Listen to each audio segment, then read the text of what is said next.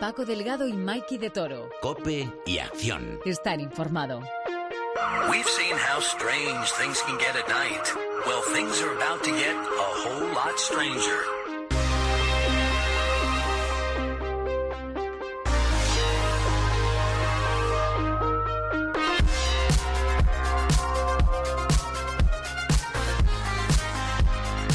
¿Qué tal, mozos y mozas? Bienvenidos una semana más a este baúl de la cinefilia. Bienvenidos una semana más a Cope y Acción, el programa donde hablamos de lo que sea, mientras sea de cine, de lo que sea. Y casualmente, el de esta semana va al hilo de una película que vimos el otro día. Por fin conseguí que Mikey se viniera al cine a ver una película de miedo. Muy buenas tardes, Mike. ¿Cómo estás? Muy bien, ¿y tú? Estoy acalorado, acaloradito. Acaloradito. Y además tú te me pegas y me das calor. Uy. Cuéntales a todos cómo hice yo para traerte aquí Pues a la película de la miedo. verdad es que no tengo ni idea, me imagino que me obligaste, como siempre. No, la verdad es que me apetecía mucho ver esta peli, aunque no soy un fanático del cine de terror porque lo paso mal por las noches, pero bueno, lo conseguiste, ¿no? Y nos lo pasamos bien. El caso es que te terminaste liando y, vinimos, y fuimos a ver A Quiet Place, un lugar tranquilo, que va de Mikey. Pues va de un futuro en el que una invasión de bichos feísimos ha devastado la Tierra. Unos seres que se guían únicamente por el sonido, de ahí la gracia de la película y de los protagonistas que tienen que estar calladitos para sobrevivir. Con lo que eso conlleva, claro, jugar con los efectos sonoros, el vacío, la música, etcétera. Todo un derroche preciosísimo de creatividad. Vamos, que a ti y a mí nos hubieran matado en el minuto uno. Totalmente. El caso es que hoy vamos a hablar precisamente de eso, del papel que juega el sonido en el cine de terror actual. Las rarezas que se aprovechan de eso. Pero antes, ay, ay, ay. En busca del tema perdido, recordamos, lanzamos una canción catapultada a la fama, si no lo estaba ya, por una escena de una película. Y adivinar en el título, de- adivinar el título de la película y el momento en el que aparecía.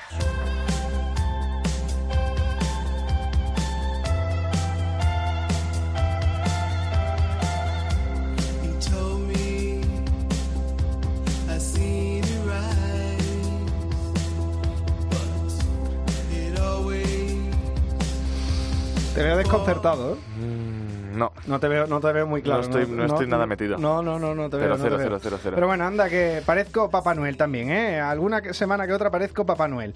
Aunque esta es un poquito más creepy que la de la semana pasada, la de Heath Ledger cantando Te quiero mucho y tal y tal. Bueno, agarremos la taza de café bien fuerte, trago hasta el fondo y empieza ya este cope. ¡Y acción!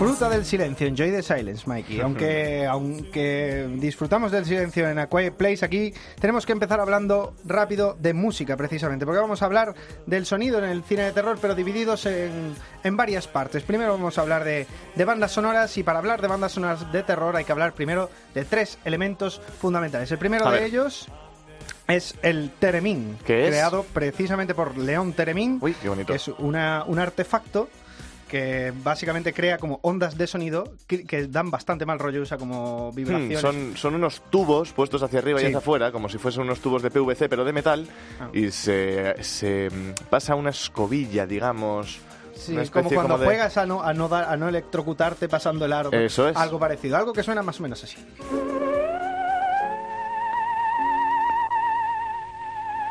Te imaginas ya la señora al fondo del pasillo mirándote vestida en-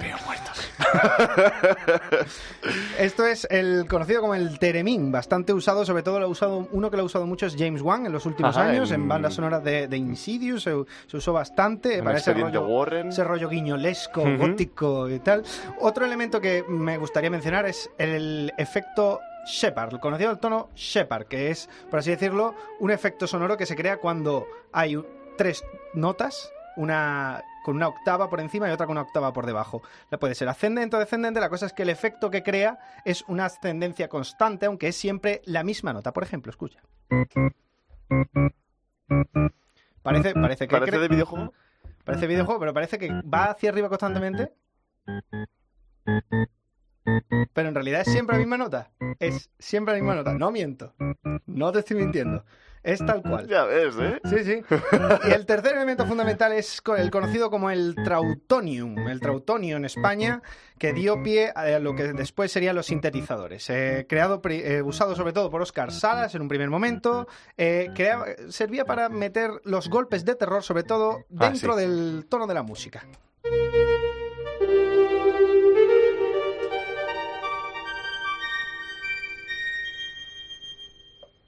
¿Cómo suena? Sí.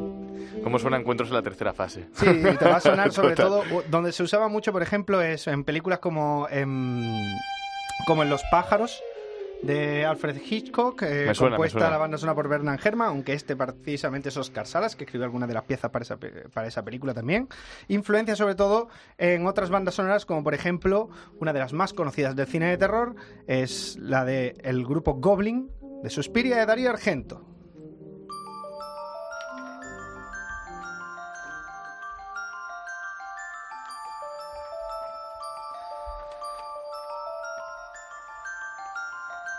Entre ti, entre, entre Mikey y la música, yo me estoy poniendo. Me lo está poniendo un mal cuerpo.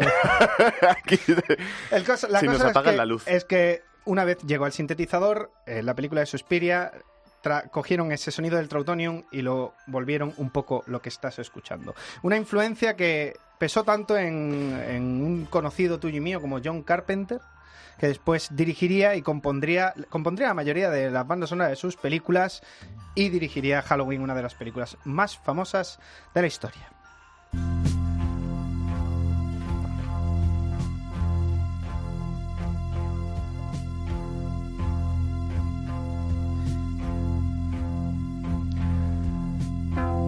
Bueno, esta particularmente la banda sonora de 1997, Rescate en Nueva York, pero que se parece bastante a, a todo el tono de John Carpenter, que es básicamente una evolución de lo que estamos escuchando. Además que se nota ahí un montón el uso del sintetizador, que a mí me ha recordado al disco de Tubular Bells al de- y la banda sonora del Exorcista, que también debió usar un poco, aparte del, el- del sintetizador, el tono Shepard.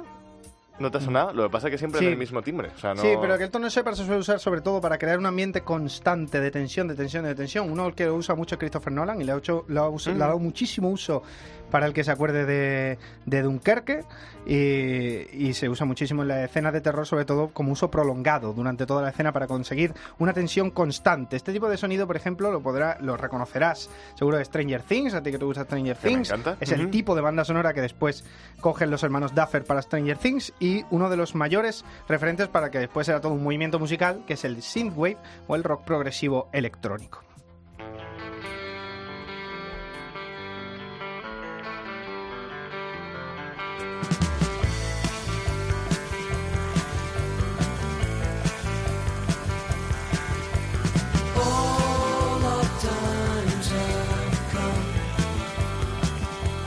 No sé si te suena esta canción, ¿no? Hombre, sí, sí. Sonarme sí, pero Sí, no... pero le hicieron una versión Cuéntame. para una de tus películas de terror favoritas que es Scream. Vaya.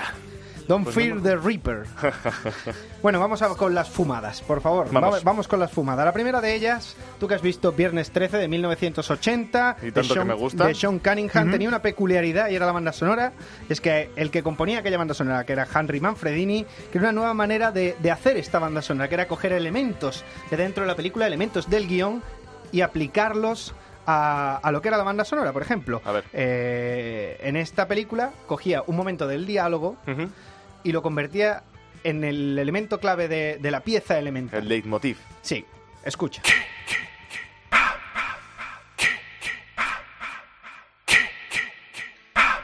Este era el momento en el que aparecía Jason, siempre. sí. Y, y precisamente, ¿por qué escuchas ki, ki, ki? Ma, ma, ma? Era precisamente porque era la frase de Pamela Burgis cuando se volvía zumbada, que decía... Kill. Kill, mommy, kill her. Kill, mm, kill, mm. Ujú. Pero que te lo explique mejor Harry Manfredini, que yo soy muy torpe para explicarte estas cosas. I just said kill her mommy, and I took the kill, K-I. Sencillamente dije kill her mommy y cogí mommy, la K "Ah." y, y la I de kill y dije score, ki whenever, y con mami hice ma y en la banda the sonora cada vez I que no había wrote in the diálogo score, y se K, pasaba al asesino and me limitaba yo a escribir en la partitura K y M. Me iba al micrófono a hacer una de las muchas partes que yo mismo hacía en la banda sonora y hacía ki, ma. we Y entonces something lo called pasábamos por algo llamado máquina Ecoplex so para que hiciera... El eco. Ah, lo hace mejor que yo, ¿eh, Harry? Manfredini, hombre. Ya le vale, ¿eh? Ya le vale. Ya le vale. Claro, Hizo además lo hacía él. Sea, Sí, sí. al propio personaje lo hacía él cada vez que aparecía. Una Claro. cosa muy interesante. Y la siguiente fumada del, del programa es Ujú. la de la película Irreversible de Gaspar Noé de 2002, aunque esta no es realmente una película de terror, sí que era una, una película bastante claustrofóbica, una película que te asfixiaba en ambiente, era de Ujú. estas, era eh, incluso anterior a Memento, una película en la que iba para atrás, empezaba con la, no sé si la recuerdas, era la Sí, primera. claro. hombre. Sí, sí. Claro, ¿eh? Solo ¿cómo se me ocurre a mí dudar? La cosa es que la peculiaridad de la banda sonora de, de Irreversible era que creaba ambiente constante, como, como el tono Shepard, pero a su manera, que lo que hacía era usar un, sonido de 27 hercios. Para que, bueno, tú lo sabes, muchos de los que nos escuchan lo saben porque son gente culta, que el umbral de la recepción del sonido está en los 20 hercios. más Salvo allá- para oídos especiales. Salvo para oídos especiales o Ujú. para perros. Yo creo que no soy perro. Pero, por ejemplo, vamos a hacer un experimento. Vamos a escuchar ahora un sonido para el que esté escuchando este podcast. Por favor, poneos los, cat Sí, los mejor cascos. co- poneros los cascos. Los cascos, y si tenéis unos cascos grandes, ponéroslo porque si no, no podéis escuchar el sonido. El que- Efectivamente. el que- yo aviso, el que lo está escuchando en un portátil, al mismo esto no va a escuchar, pero el que se ponga los cascos lo va a flipar.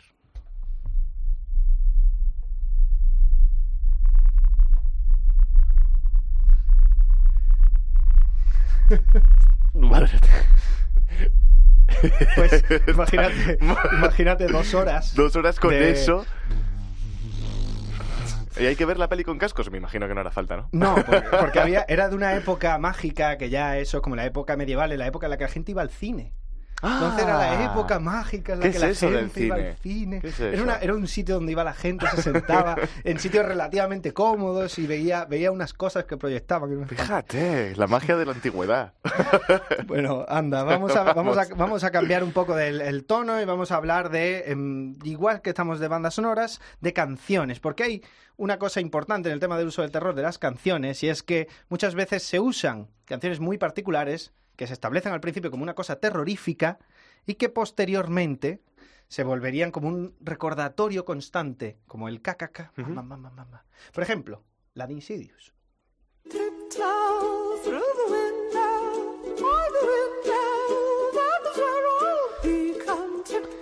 Hay que, hay que retar a nuestros oyentes a que todas las mañanas intenten levantarse con esta canción. La cosa es que originalmente era una, era una canción happy. Era una canción happy. Pero va al hilo, igual que mencionaba antes lo del, lo del el, el- el instrumento musical que usaba el Termi, que usaba, que usaba James Wan, y es que todas sus bandas sonoras tienen un tono guiñolesco. Por ejemplo, Silencio desde el Mal usaba cajas de música, como en Annabelle Como en- o en Expediente Warren. En Expediente Warren. Muy de usar cajas de música y sonidos de este tipo, ukeleles, cuerdas, cosas que den una sensación de guiñol, de gótico, de clásico. Sí, que al final siempre acaba dando miedo por aquello de los mitos, como lo del payaso, que la gente le acaba dando miedo una cosa muy tonta. Mm. Pero bueno, que oye, cada uno, cada uno con sus cosas. Otra película que usaba mucho este tipo de cosas, por ejemplo, es eh, Líbranos del Mal de Scott Derrison, que usaba las canciones de The Doors. The Doors, las puertas que venían del infierno Ah. y se traían a los demonios. Por ejemplo, el demonio venía siempre cantando Break on Through to the Other Side. De, creaba un momento muy, tenso con People Are Strange, bastante icónico, bastante chulo. Recomiendo esa peli que, en su- que ha quedado a esta altura un poco olvidada y hay que recordarla. Otra, por ejemplo, O tú eres el siguiente, el siguiente. que empezaba matando con una canción. Y siempre que volvían a esa casa, cuando solía la canción, era cuando aparecía el malo, bueno, con la máscara de, de la oveja, siempre por el mismo sitio.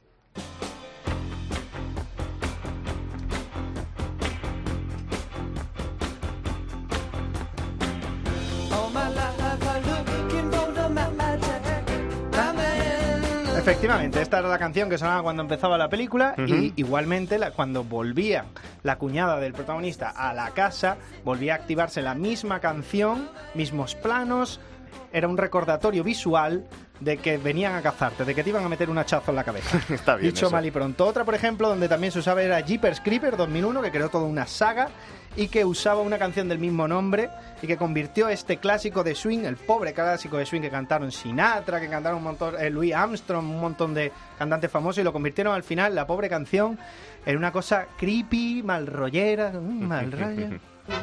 Jeepers creepers, where'd you get those peepers? Jeepers creepers, where'd you get those eyes? Gosh, y'all get up. How'd they get so lit up? Gosh, y'all get up. El caso es que en aquella época del 2000 sentaron precedente y un montón de, de bandas sonoras que se hicieron de banda de remake de terror con este tipo de música, con swing. Sí, pero aún, aún así, si escuchas esta canción bien, no, no de, de primeras no te da un ambiente No. de terror, pero Bueno, claro, la luego de- lo pongas donde depende de donde lo pongas, porque claro, La, la cosa es que lo usaban como culmen de la película cuando el bicho se creaba un traje de, de piel con la piel de Justin Lin, Justin Long. Yo me, yo, yo me cre- yo me querría crear también un un hombre disecado con la piel de Justin Long. ¿sí? No me cae especialmente. ¿Tú te imaginas dormir todos, todos los días con eso ahí al lado? Bueno, A mí no me, no sé. daba, daba ambiente a la, a la guarida y, y le quedaba bastante bien. Como también le quedaba bien, por ejemplo, a Alexandre Aja en el prólogo de Las colinas tienen ojo, el remake de la Oh, película sí, de sí, Wes sí, Craven. ¿la recuerdas? Pues en el prólogo había un montaje de escenas de mutantes con con bombas nucleares, con todo ese tipo de cosas que daba como un contexto a la película y se hacía con- pre- precisamente con la canción eh, More and More de Wes Pierce. O por ejemplo, en la última versión también una adaptación de una película de Wes Craven con la adaptación de del Amanecer de los Muertos de Zack Snyder. Pocos se acuerdan que es la mejor película de Zack No, Snyder. ojo, pero esa película, El Amanecer de los Muertos, yo creo que ha sido de la... O sea, he visto cine de terror y creo que ha sido de las películas que más me ha marcado. Yo creo que esa película la debía ver con alrededor de 13 años y tiene una escena en la que la niña se pone cerca de la puerta, corrígeme si no es esta película, porque yo creo que sí. Sí. Que están los padres dentro de la habitación, Justo, la era- niña fuera. Claro. O sea, que es, es, una, es una escena de, de, de infartar. Y era justo el momento previo, en el momento que le mordía el cuello al padre, donde Eso, eso, el montaje musical. Pues es que, o sea, ese, ese tipo de escenas que se te quedan marcadas para, para... A mí, me- vamos, por lo menos a mí, ¿eh? Que es de eso... No me acuerdo del sonido, tendría buen sonido, seguramente. Sí. O sea, Eh, estaría bien ambientado. Sí, tendría su- sus técnicas eh, de, de efectos de sonido. Y bueno, eh, para hablar de sonidos, aunque nosotros trabajamos en el tema de la radio, un profesional nos da 100.000 vueltas, como Chemi Martínez de Rituerto. Chemi es técnico de sonido y entre las cosas que es especialista está el Foley, el arte de crear sonido dentro de un estudio. ¿O no, Chemi?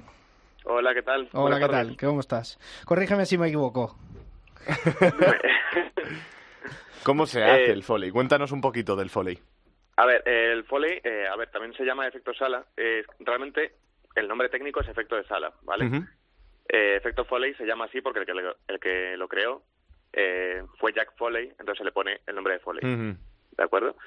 Eh, eh, los efectos sala se usan sobre todo para, para recrear los sonidos que no se han podido grabar, sobre todo en, en grabación en rodaje, sobre todo porque en el rodaje se, se centra en, en grabar el diálogo, ¿vale? Entonces, después en la postproducción, todos los sonidos que se ven en escena y muchos que no, hay que recrearlos eh, grabándolos en sala, ¿vale? Entonces, Eh, sí, sí. dime, dime. No, dime. No, digo, te iba a preguntar por curiosidad. ¿Qué sonido artificial o truco creado en sala es el más frecuente, por ejemplo, pongamos un género, ya que estamos hablando, por ejemplo, en género de terror? ¿Cuál es el o en género general, cu- cuál es el foley? Porque yo veo mucha gente, por ejemplo, el- he visto muchos vídeos, ¿no? Se ve como los pasos que le hacen con, con chaqueta. Me imagino que pasos se tendrán que hacer eh, moviendo una chaqueta un montón de veces a lo largo de una película. ¿Cuál es el más frecuente? ¿Cuál es el que más tallar todo hace? Vale, eh, bueno, lo primero, eh, respecto a los pasos, siempre eh, se graban pasos tal cual. Es decir, se suele usar un, un zapato parecido al que use el personaje y se suele usar eh, una base, es decir, un suelo parecido. Por ejemplo, en los estudios de sonido o, o se tienen tablas o se tienen bloques de cemento o lo que sea para hacer los pasos sobre eso. El, el tema de las chaquetas es porque eh, cuando tú caminas, la ropa, eh, la ropa hace roce. Sí. Entonces, cada vez que hay un paso, tiene que haber sonido de ropas. ¿Y cuál es, Vale. cuál es el- a la hora de, al, al haber hecho una película, cuál es el, en el- con el que más te cansas al hacerlo? O sea, el, el que más te cansas de hacer, digamos. Los pasos es lo más tedioso, porque tienes que estar todo el tiempo poniéndolos y también depende de la película. Si es una película con mucho presupuesto, tienes mucho más tiempo para hacerlo y lo puedes recrear todo. Pero, por ejemplo, en una con menos presupuesto, que a lo mejor te dan dos semanas para hacer el foley, tienes que hacerlo casi todo de librería y es poner los pasos de librería y cuadrarlos, que puede parecer sencillo en el sentido de un personaje camina más o menos al, mismo ritmo. Pero si, si empiezas a ponerlo eh, todo a la misma distancia en la pista de sonido, al final se te descuadra, porque siempre hay algún momento en el que da un paso para adelante antes o lo demás. Entonces, lo más tedioso al final son los pasos. Claro, porque las ropas, dentro de lo que cabe, tienen diferentes texturas, entonces vas jugando con eso, una chaqueta de cuero o una blusa más, más suave, ¿no? Claro, ahí no tiene, no es solo ya un trabajo de habilidad con tanto de hacer el sonido, sino que tiene un trabajo de coordinación de la leche, ¿no? Sí, también. A ver, eh, la parte tediosa es esa, pero luego siempre eh, hay partes más divertidas, por ejemplo, lo que me comentabas antes, de, de crear los, los sonidos que realmente son falsos, que en la realidad no están.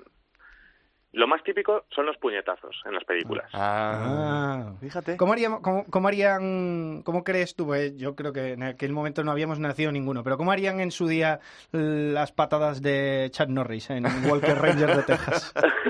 Eh, por lo general se suelen usar, eh, yo creo que ahí usaban látigos o algo por el estilo. Ah, como un informe semanal. Claro, porque tú ves a Jack Norris dando una patada y oyes un o algo así. ¿No? Eh, Entonces, imagino que será un, un látigo o puede ser también una revista enrollada contra el suelo, también. Eso también se suele usar en los puñetazos, en los Ujú. golpes. Y Vale. Chemi, en, en una película, ¿qué, ¿qué hay más de sonido? ¿De Foley o sonido cogido durante el rodaje? Eh, en rodaje eh, solo son los diálogos, por lo general.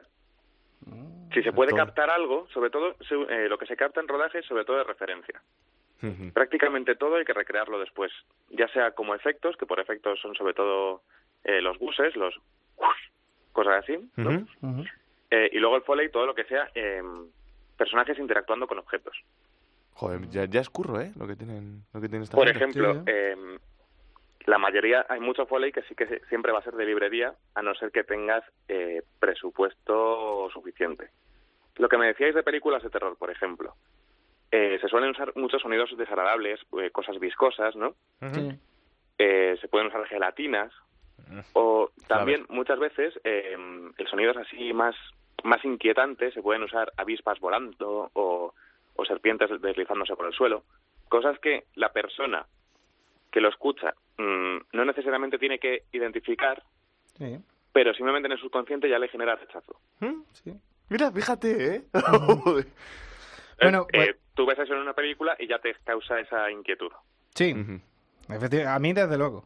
Y, y- y si lo- y si- y si me la enseña y si me las trae Mikey, que le, que, que- que le pega muchísimo traérmela al estudio también, más, más todavía. Pues Chemi, muchi- muchísimas gracias por atendernos. Un abrazo muy Nada, grande. un placer Un abrazo. Hello, darkness, my old friend. I've come to talk with you again. Because a vision softly creeping left its seeds while I was sleeping. Pues, Pues así te quedas, ¿eh? Fíjate, tú te pondrías a hacer Foley un día aquí en la mesa. ¿eh? No, ¿sabes lo que pasa? Me, ha- me ha llamado la atención, me ha llamado la atención porque preparando esto eh, me ha llamado muchísimo la atención lo que ha dicho del tema del sonido de la serpiente porque en, un- en muchísimos estudios determinan que lo que más asusta al ser humano es el sonido y no la imagen visual, porque las conexiones Ajá. que llegan al cerebro son muchísimo más rápidas desde el sonido que desde, la, que desde el campo visual. Tú tardas, por así decirlo, cuando nos asustamos por la vista, eh, vivimos, por así decirlo, en el pasado. Tú ves algo que te asusta, tú ves un león delante de tu cara y tardas, como una- tardas un segundo Mm. en reconocerlo. Sin embargo, si tú no estás viendo al león y, su- y escuchas un, un rugido de un león, eh, te sobresaltas muchísimo más rápido porque las conexiones con el cerebro son mucho más rápidas y tu, y tu sentido de la supervivencia es mucho más puñetero con ese tipo de cosas. Fíjate. Hablando de puñetero, te voy a poner un sonido que te, No, no, que no, te va a encantar, porque tenemos que hablar eh, de las películas modernas, igual que hemos hablado antes de Un lugar tranquilo. Hay muchísimas películas modernas que hacen uso de, venir. cine. Mudo, entre comillas. Y, por ejemplo, eh, fue la ola japonesa de, a finales de años de los 90, principios de los 2000, con The Ringu, que después se llamaría The Ring, Ujú. Dark Water, The Eye, Ju-On. ¿Sabes cómo se llama en España? No. La maldición. Y tenía un grito un poco icónico.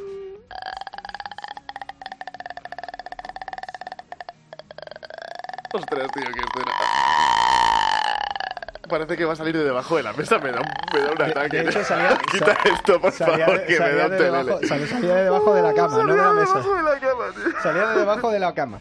Que, mm, bueno, eran, era cine con un toque de mudo bastante fuerte, como por ejemplo en Un lugar tranquilo o otras películas que vamos a hablar ahora. Y, y lo que hacían era usar este tipo de sonido, por ejemplo, en la, en la señal, no sé si lo recuerda, lo que usaba era el sonido de, de cuando se iba la señal del plus. ¿No? Ese sonido de, sí. Por ejemplo, eh, más películas con este tipo de efectos. Está No Respires, del año pasado. A mí me es- encanta eh, esta sí, película. Es una película que sin absolutamente ningún tipo de terror te hace pasarlo fatal. Me acuerdo Es- que en el cine estuve hora y media con los, eh, con los brazos apretados, o sea, Sí. con las manos apretadas al Y es a una los película que usa muchísimo el sonido, usa muchísimo el silencio, porque el, principalmente el personaje, eh, el, el- por así decirlo, la víctima que después se convierte en el villano de la película es ciego, por lo tanto tienen que usar constantemente sonidos, sonidos y todo está muy magnificado, cualquier ruido, cualquier Es- cosa es está magnificado. sí, sí. Seguramente ahí eh, Chemi ten- eh, la gente que trabaja lo mismo que Chemi eh, tendría un trabajo de la leche. Pero vamos, imagínate. O Hash, por ejemplo, que era una película de, de Mike Flanagan, directa a Netflix, que, en la que la víctima, era un Es- slasher típico, Este no era, este no era solo... ¿Este era sordomudo? sordomuda. Esto era... Era sordomuda. Una chica que escribía, estaba escribiendo una novela en una cabina y era en una cabaña, cabina, eh, me sale el anglicismo. Una cabaña en el bosque. Y la, y la pobre era sordomuda. Entonces usa ese tipo de elementos. O el corto, nunca, El corto este, nunca sí. apagues la luz, de David F. Samberg, el sueco, Sí, el clac clac. con el... Clac. Sí, clac. El sonido lo recomendamos, que lo busque Sí, cualquiera. Además dura muy poquito, un par de minutos. Sí, Es muy bueno. Todos los cortos de David Samberg, menos sus películas, todos sus Sí, cortos. luego también. hizo la película y en fin, no os la recomendamos, pero Bueno. la podéis ver si queréis. Pues esto es todo de lo que hay que hablar del tema. ¿Qué más queréis? Pero antes de irnos, ya que estamos mal rolleros, hay que adivinar qué canción se esconde tras el tema perdido. La elección de esta semana no llega a ser terror, pero no va desencaminada.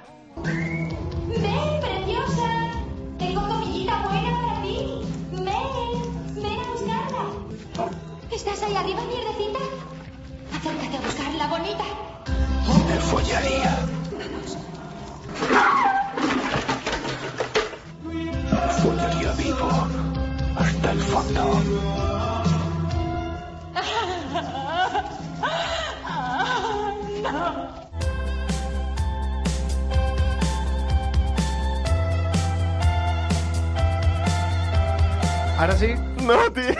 me has vuelto a pillar esta semana. sí, sí. El silencio de los corderos, Buffalo Bill, la escena final. Sí, hombre, Mikey, si te la sabías, hombre, te la Ah, sabías. eh, hay, que, hay que meter un poco de gracia, que si no parece que no lo sabemos todo Claro. aquí. Esta frase es, es icónica ya. La, la copió hasta. um, Hasta Jay de J. Bob el Silencioso en la película Claire de Kevin Smith. Momento icónico. Y esto es todo por esta semana, ladies and gentlemen, and Mikey. Oh, ya sabes, hombre, el jueves que viene te quiero aquí otra vez, que ya sabes que toca, ¿eh? Ya Y sabes estoy que toca la semana pasada. Eh, a vosotros deciros que igual que habéis escuchado este programa por donde sea que lo habéis escuchado, se puede oír el resto de capítulos en cope.es, en iVoox y en iTunes. Y recordad que el lunes tenemos cita de, nuevo con Hollywoodland. Bueno, último trago al café y recogemos que acaba este nuevo capítulo de Cope. ¡Ya there. I see my hopes and dreams are lying on the